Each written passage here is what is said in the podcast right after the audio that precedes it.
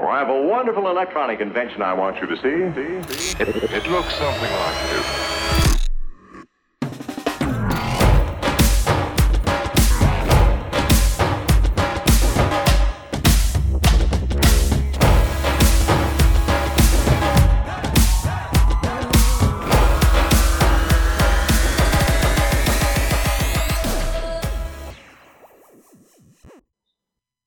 Te saluda tu abogado Paco Domínguez y estás en Hecho Derecho, un programa donde analizamos hechos jurídicos que se materializan en actos jurídicos. Todo explicado con peras y manzanas. ¿Quién dijo que la ley tiene que ser complicada? En el programa del día de hoy platiqué con Magda Pérez Charles, abogada de YM Legal Advisors, y platicamos de todas esas cuestiones que debes de tener en cuenta a la hora de hacer una empresa. Sin más, comenzamos.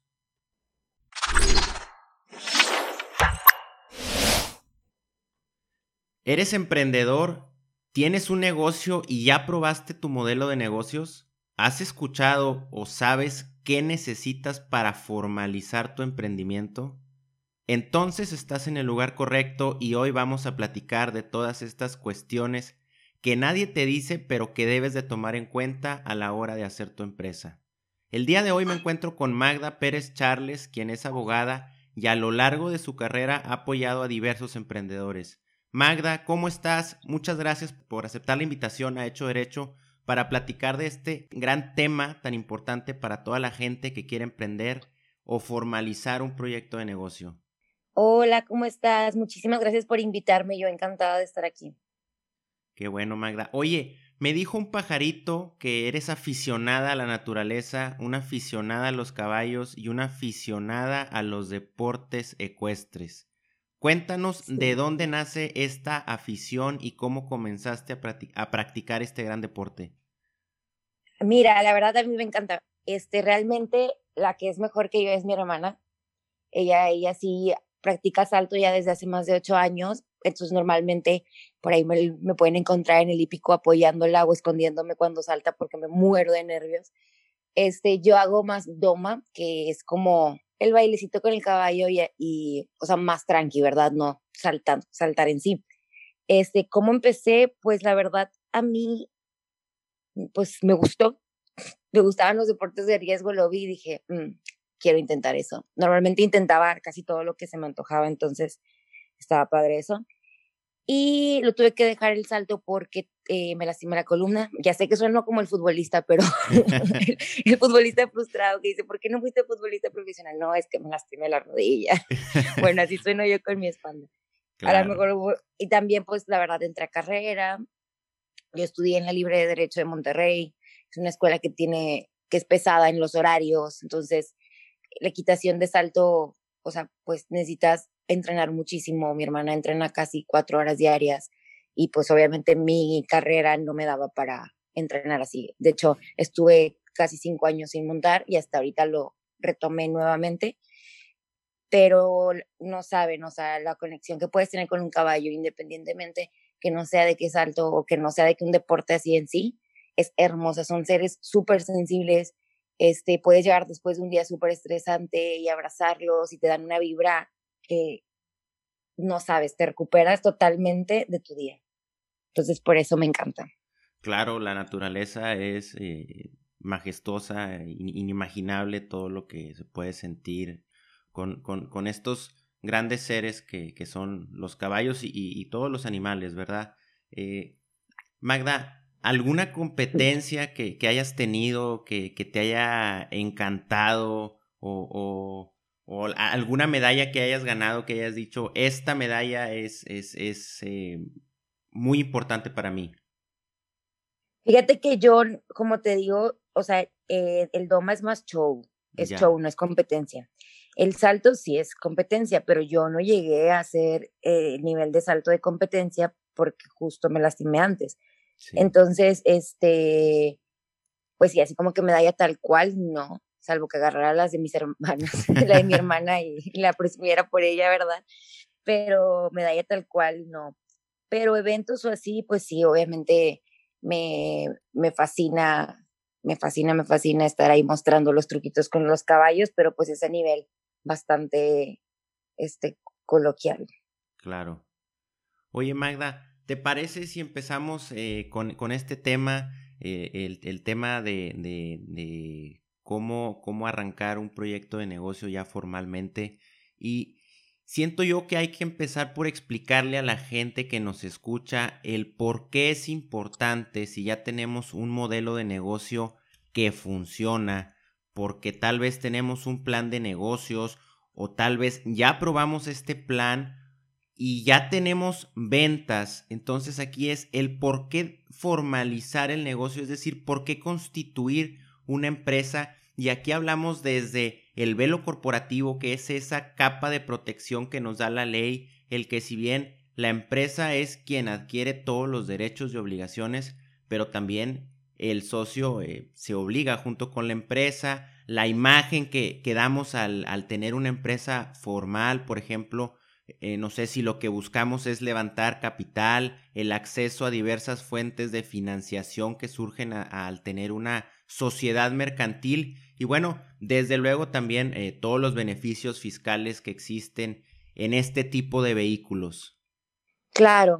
Bueno, pues ya lo resumiste un poquito, ¿verdad? Ya, ya resumiste un poquito los beneficios de hacer una, una empresa, una sociedad mercantil, porque a los beneficios que te referiste más que todos son de las sociedades mercantiles.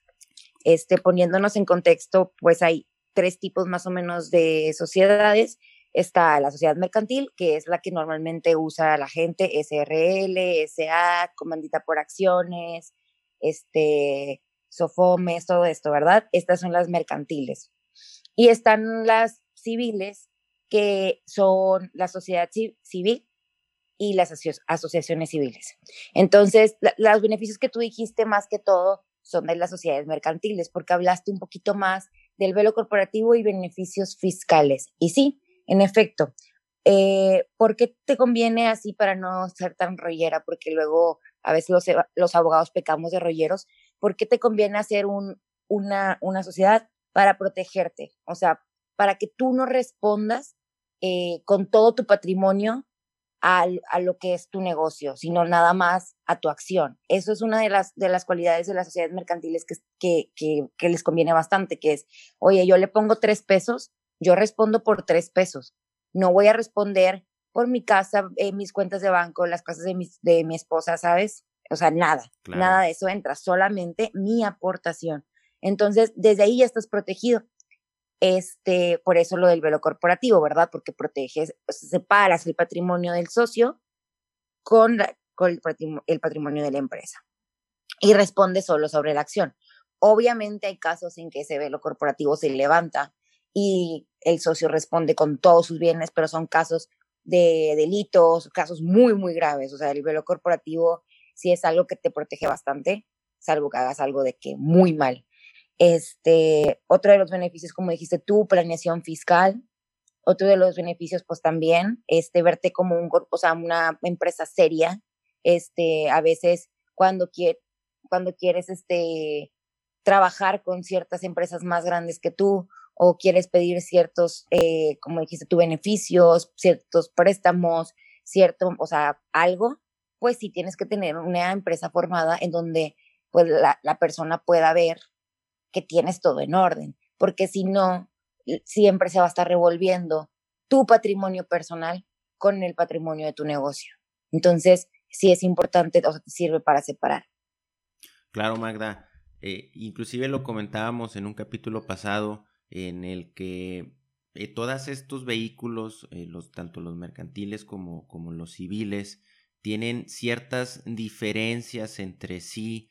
Eh, no sé, por ejemplo, las, las SAs o las APIs me funcionan más para levantar capital, ¿verdad? Y, y también, pues, proteges ciertos tipos de derechos, por ejemplo, el derecho de minorías en las API para la representación en, en la sociedad y, por otro lado, pues tenemos las sociedades de responsabilidad limitada y las sociedades civiles, las cuales pues buscan eh, más las cualidades eh, dentro de los socios que el capital que pudieran llegar a aportar.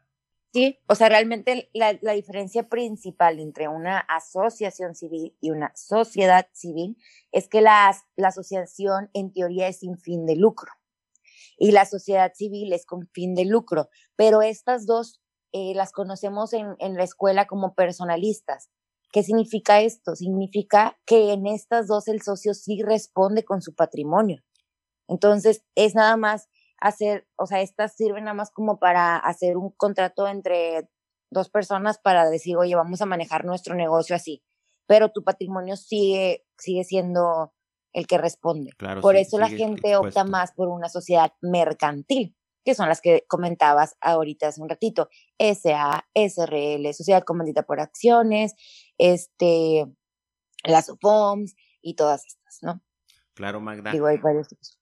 Y otro punto muy importante es el objeto social. Y aquí son estos puntos tan importantes porque aquí es donde se plasma a qué se va a dedicar mi empresa. No sé, a vender pollos, a fabricar acero, a comercializar bicicletas, por poner algunos ejemplos. Y muchas veces al menos en mi experiencia, me he topado con cada empresa que en sus estatutos pueden hacer de todo. Son todólogos, ¿verdad?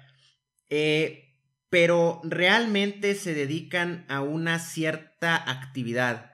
Es decir, en sus estatutos le ponen que venden pollos, que prestan servicios legales, contables, comercializan bicicletas. Y entonces aquí te das cuenta de todas estas incongruencias que están plasmadas y todo por las malas prácticas y que en ocasiones los emprendedores no se dejan ayudar. Lo que pasa es que muchas veces, y te lo voy a decir porque yo trabajo en una notaría y pasa, eh, tú puedes como abogado ser muy específico y decirle al cliente, oye, este, primero explicar esto que, que explicamos hace un momentito, y luego decirle, ¿por qué es importante tu objeto social?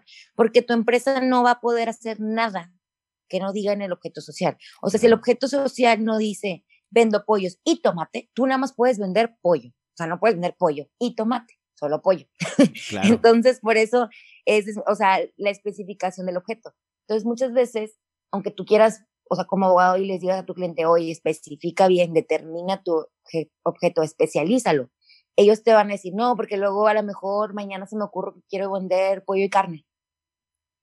O que quiero vender pollo, carne y rentar películas. Entonces es ahí cuando hasta el mismo cliente te pide una sociedad que sea todóloga. Por obviamente, este, pues la flojera o no sé, o, o, bueno, no flojera, a lo mejor como que el, quitarte, el quitarse ellos de problemas de tener que ampliar posteriormente su objeto. Pero ¿qué pasa con estos objetos tan amplios? Que se ven raros. Entonces, cuando tú vas, cuando tú vas al SAT, cuando tú vas al banco, cuando tú vas a contratar con otra empresa, ellas van a ver, oye, ¿qué onda? ¿Te dedicas a vender pollos o a dar asesoría legal? Como dijiste en este momento. Entonces, sí también es, eh, es importante asesorarse y tampoco ser tan burdos en hacer tan amplio el objeto. Una cosa es decir, vendo pollo, tomate, todo tipo de comestibles, a decir vendo pollo, tomate y soy un despacho contable, ¿verdad? Ah, Porque claro, claro. como que no, no, no, no, va ahí mucho, ¿verdad? No, no, no cuadra. Sí. ¿Verdad? Y, y, este, también acabas de, de tocar eh, un punto muy importante porque existen eh, empresas que para funcionar y para operar, la ley les pide que dentro de su objeto estén eh, ciertos tipos de, actividades y que esas actividades no, no son opcionales, las tienes que tener ahí. O a lo mejor, como, como comentabas tú ahorita, eh, vendo pollos, vendo tomates, me dedico a, la, a toda la apicultura, avicultura, a, y a la agricultura, ¿no? Entonces, ahí se pudiera ser este, muy específicos, pero también hay, hay, hay que saber eh, manejar todos estos, estos puntos para no caer en, en, en, en este tipo de, de, de, errores que tal vez nos pudieran afectar en un futuro, como ahorita lo comentabas tú, que voy al SAT, que voy con una empresa, que voy a obtener un financiamiento y pues nos ven raros, ¿verdad? Claro. O sea, pues realmente es que tú piénsalo, es como tus estatutos sociales es la carta de presentación de tu empresa. Qué tan bien o qué tan mal estén hechos es como tú te quieres presentar al mundo. Es como cuando vas a un restaurante y el menú está horrible. Claro. Pues no se te antoja tanto. O tal vez sí. O sea, es de gusto, pero a, a, una persona gourmet no se le va a antojar un menú así todo feíto, ¿verdad? No, así que en una servilleta te escribieron lo que, o sea, tacos, de lo que sea, no sé, es que yo no sé qué comida le gusta a cada persona y no quiero insultar ningún gusto de comida. Claro, claro. Pero, pero a lo que voy es, no es lo mismo presentar tu menú en una servilleta que presentarlo en el papel, acá cartulina con diseño gráfico, ¿no? Claro. Entonces, pues hay gente que obviamente va a comer como quiera en, con el menú de servilleta, pero así un gourmet, una empresa que de verdad te vaya a prestar dinero, que de verdad eh, sea un pez grande, va a querer ver su menú gourmet, o sea, va a querer ver su menú bien hecho. Claro, Entonces, va a querer ver una siempre recordar que es tu carta de presentación, o sea, es la carta de presentación de tu empresa y pues la, las ganas que tú le pongas en hacerlo lo mejor posible son las ganas que le va a poner también las demás personas que traten contigo para, pues para eh, darte aportación o darte chamba, ¿verdad? Obviamente. Claro, van a querer ver una empresa eh, estructurada, ¿verdad? De, de, de pie a pa. Y otro punto muy importante, Magda, son las acciones o las partes sociales de la empresa, ¿verdad? El saber qué derechos y obligaciones voy a tener yo como socio o como accionista cuando me voy a juntar con alguien, ¿verdad? Y aquí hay que mencionar que también existe el capital fijo y el capital variable y también que no necesariamente tienes que aportar dinero, también puedes aportar cosas en especie, es decir, puedes aportar una camioneta, algún terreno, maquinaria o qué sé yo, ¿verdad? Sí, como bien lo dices, o sea, bueno, realmente la, la diferencia entre acciones y parte social es que la parte social se usa en la SRL, en la sociedad de responsabilidad limitada. La parte social es indivisible, o sea, tú no vas a tener eh, una parte social por el dinero que tengas, sino solamente vas a tener una parte social por todo. Eh, por ejemplo, las acciones, si tú pones 25 mil pesos o un carro, ya dependiendo qué valor le des a tu, a tu acción y, y cómo hagas ahí tu, tu matemática, pero vas a tener un cierto número de acciones. Se puede tener 25 acciones, 100 acciones, 200 acciones, 5 acciones o, o, dos acciones o una, ¿verdad? Ya ahí depende de qué valor le des a la acción pero en la parte social no puedes tener tres partes sociales, cuatro partes sociales, es una única parte social con un valor determinado dependiendo de lo que tú le invertiste a la sociedad. Entonces, para que no se confundan así de que, oye, que es una parte social, que es una acción, realmente, este, para fines prácticos es por la diferencia de la empresa que utilices, ¿verdad? O sea, ya no lo, ustedes no lo tienen que saber. Obviamente, ningún notario te va a poner dos partes sociales. Claro. Este, no, porque es una. Así Eh, es. Entonces, pero nada más así para que no vayan a decir, oye, entonces hay dos tipos de, no, es que sí hay dos tipos de porque hay muchos, hay varios tipos de empresas. Y el, la parte social es nada más para la sociedad de responsabilidad limitada. Lo repito porque a veces, como estamos aventando varios términos jurídicos, quiero que nada más se haga hincapié en lo que sí deben de saber, ¿verdad? O sea, Claro. como que quedarse, porque aquí vamos a hacerlo eh, por, a- por arribita, o sea, lo básico, ¿no? Para que, para que ustedes entiendan cómo funciona su sociedad, pero obviamente no, no me quiero ven- venir, o sea, no me quiero poner a explicarles este, el valor nominal de la acción, cómo se dividen las acciones y todo eso, porque lo que va a pasar es que los voy a marear. Entonces, no me van a entender nada. O tal vez sí hay gente que es muy lista y ya tiene este callo con estos temas, ¿verdad?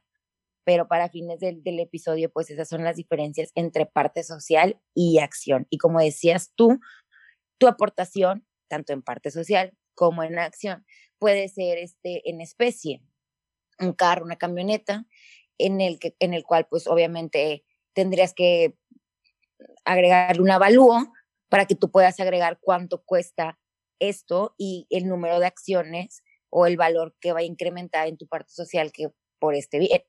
Este, pero en efecto puede ser en, en especie también tu aportación.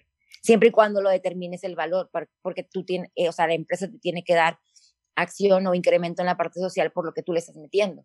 Entonces, pues sí es importante que se haga ese avalúo para que tú digas, ok, yo metí un carro de 200 mil pesos, eh, entonces me corresponde que mi parte social valga 200 mil pesos más.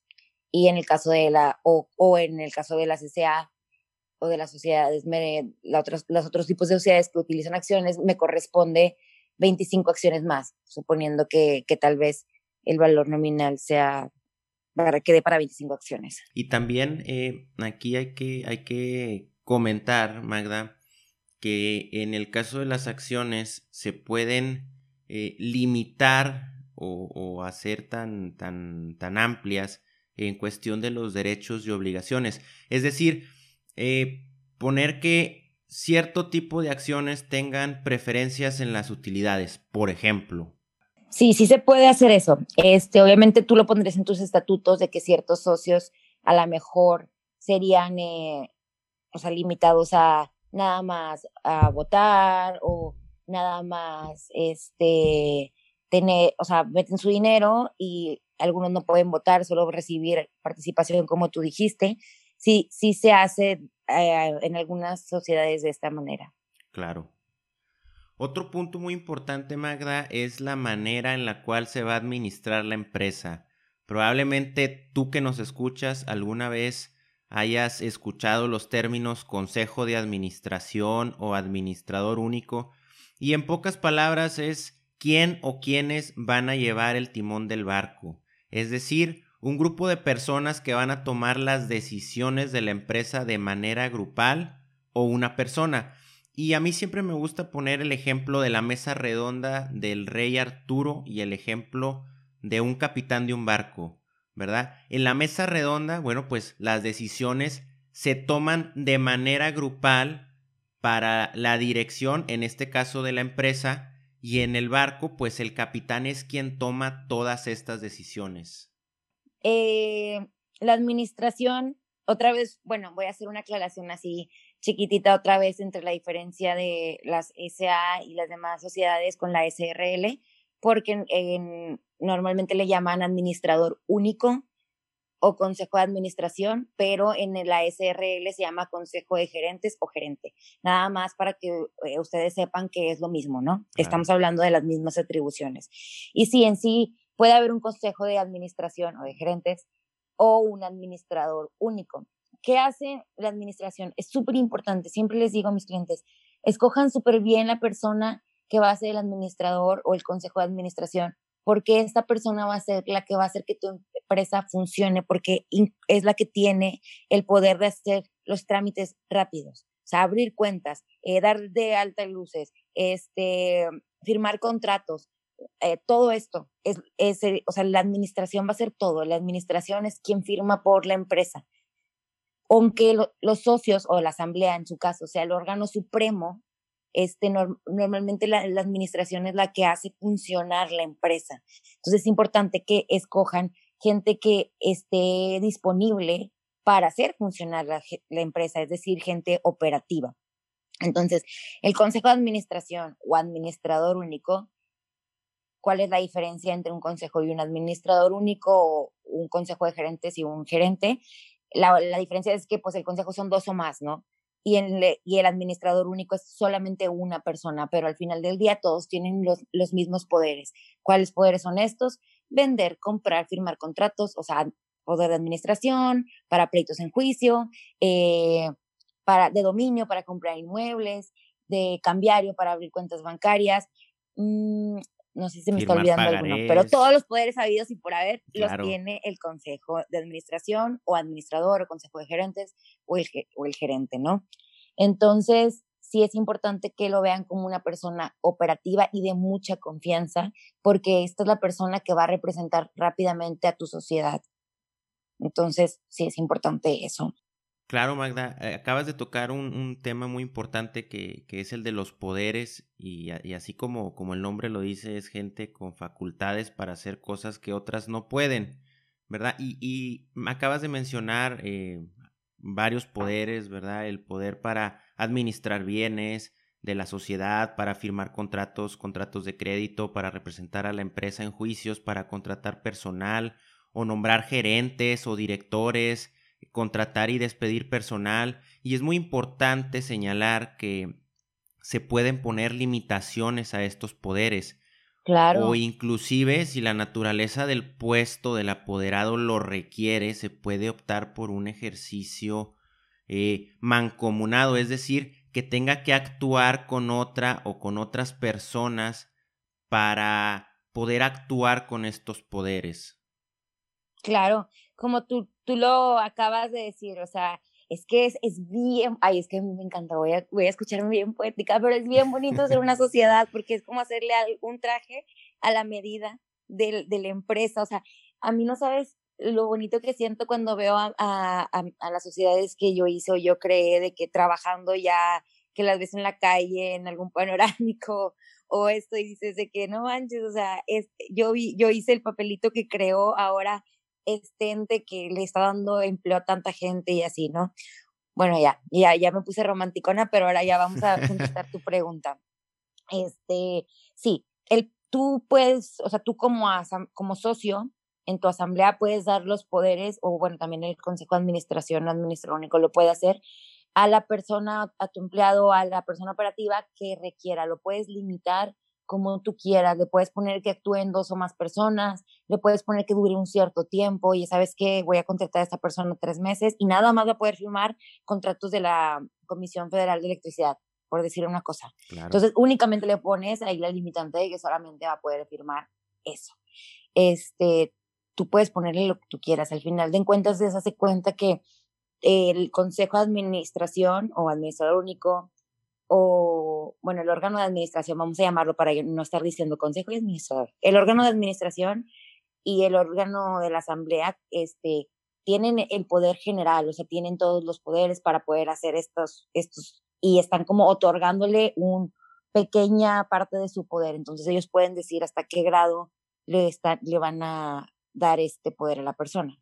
Pero bueno, el, el, punto es que lo pueden limitar, le pueden o sea, pueden ponerle lo que quieran, así suene muy burdo, o sea, de que, oye, nada más puedes este, firmar contrato de, incluso puedes especificarlo por un contrato, supongamos que vas a mandar a alguien a, no sé, Ciudad de México a, firmar un contrato en específico y nada más quieres que haga eso, no quieres que haga nada más en tu empresa o no tenga otro tipo de poder, tú puedes poner limitado únicamente la firma del contrato, mm, whatever, cualquier contrato contrato de comisión mercantil con empresa FEMSA.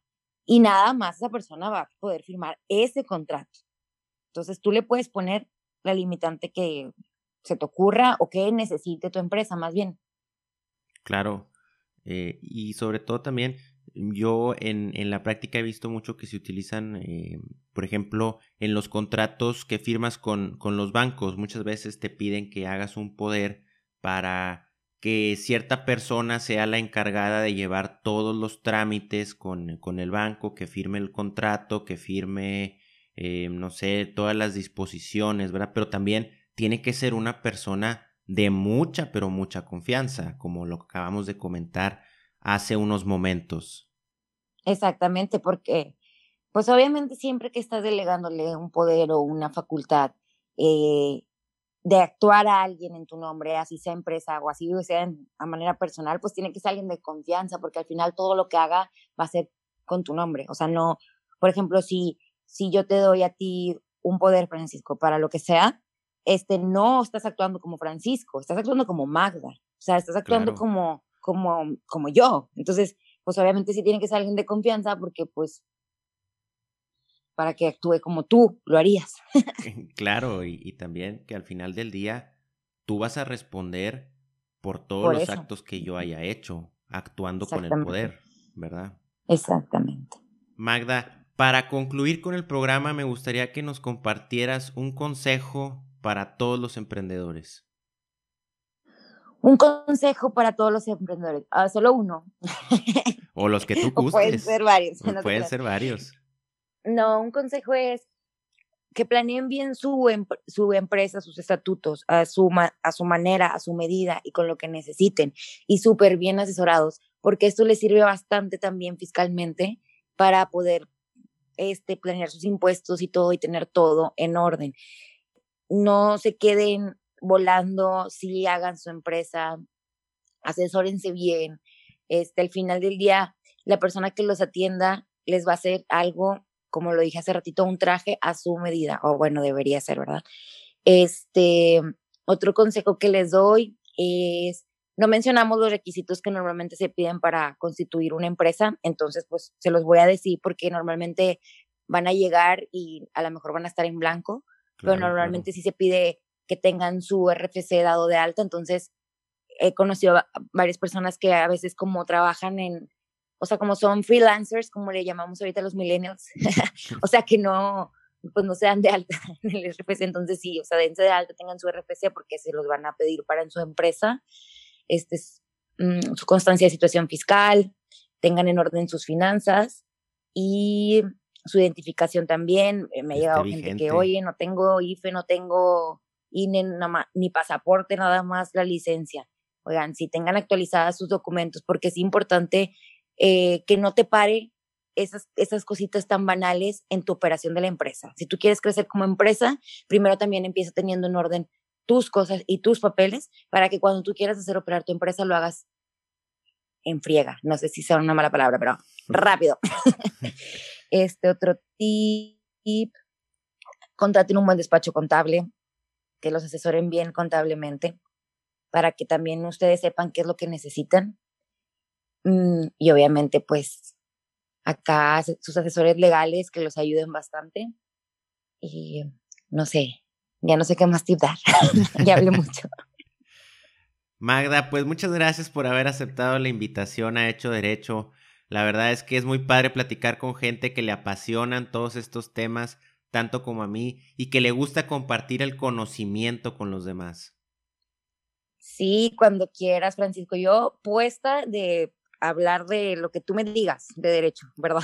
si no sé, no voy a hablar, pero al menos eso sí, yo, claro que sí, espero que se hayan llevado algo que, como quiera, si tienen cualquier duda, pues escríbansela a Francisco y con mucho gusto se las contestamos sin, sin ningún problema. Claro, o si gustas dejar tus redes sociales también para que te puedan eh, contactar, se, eh, se pueden poner en contacto contigo directamente. Claro que sí, mira, bueno, en Instagram yo tengo ahí mi consultora, o sea, legal con una amiga. Se llama Y, o sea, Y, M, guion bajo, Legal Advisors. Y ahí obviamente los asesoramos en todo lo que son los estatutos, las constituciones de sociedades y todo, este, para que tengan una, una buena experiencia al crear su empresa y pues claro, también me pueden encontrar en la notaría. Entonces, este, pero pues cualquier cosa me pueden contactar por ahí o eh, mi correo es mperezcharles94 arroba gmail.com o también ahí en YM viene el contacto directo al correo de la empresa. Este, así que no hay excusa, oigan, si tienen dudas, aquí andamos. claro que sí, Magda. Bueno, nos despedimos, no sin antes invitar a toda la gente a que siga pendiente de los próximos capítulos de Hecho Derecho. Hasta la próxima. Hasta luego. Si te gustó este capítulo, no olvides suscribirte a Hecho Derecho en Spotify y Apple Podcast. Y por favor, compártelo con la gente a la que le pudiera ser de interés. Si tienes algún tema que te gustaría que tocáramos o a alguien a quien te gustaría que entrevistemos, puedes hacérmelo saber a través de mis redes sociales, arroba FDMZ7 en Instagram y arroba FDMZ7 en Twitter.